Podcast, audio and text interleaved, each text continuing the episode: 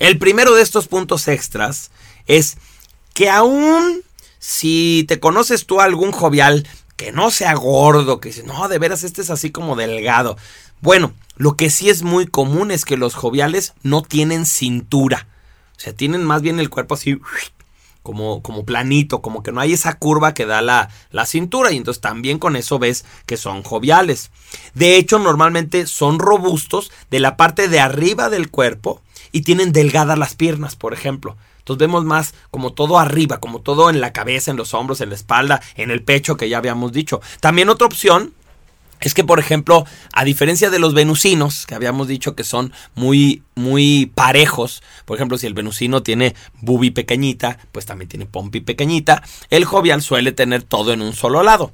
Entonces, si no lo tiene arriba, que normalmente es en el pecho, donde vemos la estructura muy jovial, entonces lo tiene en la cadera, tiene, tiene unas pompis muy grandes y tiene poco busto. Entonces eso también es posible, pero siempre vemos como esa exageración, como que todo se fue a algún lado, como si la grasa se hubiera acumulado en alguna zona. También los joviales son los más propensos a tener problemas de la vista y su piel es blandita y rosada. Un dato muy curioso es que el planeta Júpiter que es el más grandote, fíjense, mide el doble de todos los otros planetas juntos. O sea, si pusieras a todos los otros planetas juntos, el doble, es un planeta muy grande. Y además es el más colorido de todos, como los joviales, así muy vistoso. Pero los joviales eh, van a utilizar ese mismo colorido precisamente como para esconder su cuerpo.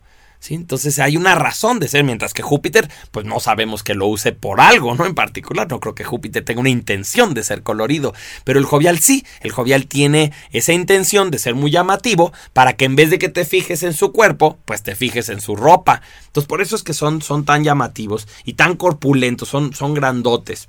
Em, Júpiter también tiene otra característica. Tarda 12 años en darle una vuelta al Sol, o sea que un año de Júpiter tarda 12 años nuestros, pero tarda solo 10 horas en girar sobre su propio eje. Eso es precisamente lo que genera una enorme fuerza centrífuga y hace que el gas, que esta explosión de polvo y gas, se haga y por eso es un planeta tan grande. Bueno, pues esa velocidad a la que se mueve el planeta nos recuerda lo entusiastas que son los joviales. Muy rápidos para decir, sí, claro, no sé qué, pero a la mera hora no concretan. Entonces sí, ahí tenemos como la, la relación.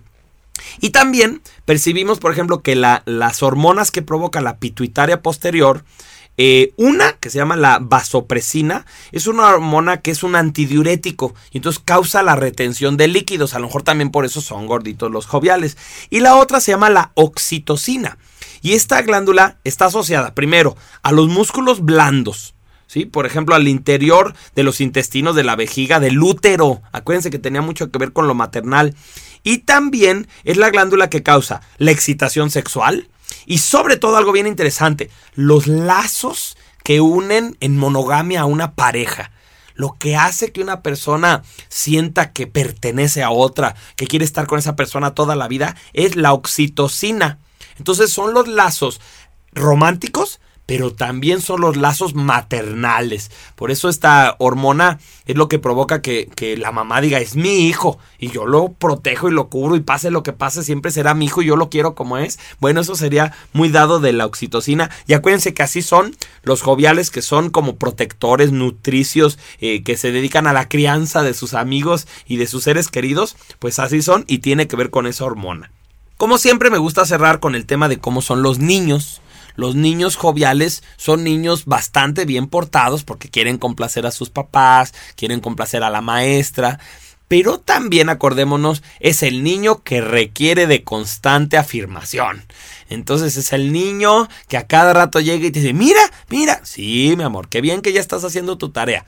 Mira, mira, ya le adelanté. Muy bien, mi vida, vas muy bien. Mira, mira. Y, y, a cada rato te está mostrando la tarea o el dibujo que hizo. Y de pronto eso puede ser cansado. Yo sugeriría que si una persona tiene un hijo jovial, una hija jovial, los enseñemos a ser como más autosuficientes, como a decir, a ver mi amor, si tú sabes que está bien hecho, ¿por qué no me lo enseñas hasta que termines? Tú disfrútalo, tú dite a ti mismo que qué bien te está quedando, no esperes a que yo te lo diga, tú sigue. Y eso lograríamos que, este niño se haga más, más autosuficiente, más capaz de mantenerse motivado por sí mismo. Eso sería importante con los niños joviales para que estos niños aprovechen todo su potencial creativo. Bueno, pues así son las personas joviales o pituitaria posterior o hipófisis posterior, cualquiera de esos nombres es correcto.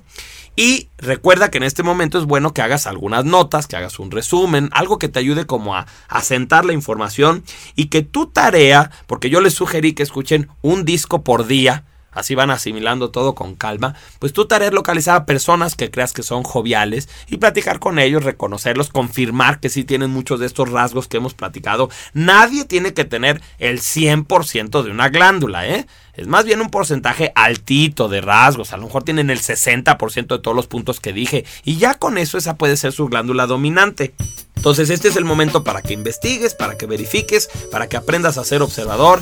Y ahora sí, ¿qué te puedo ofrecer jovial? Pues te doy todo, todo, todo mi amor. Y espero que te llegue al estilo jovial, muy, muy colorido, muy brillante y que lo disfrutes. Recuerda que yo soy Cuautle Arau y me despido de ti deseando que descubras quién eres y logres hacer de tu vida un ejemplo de realización personal.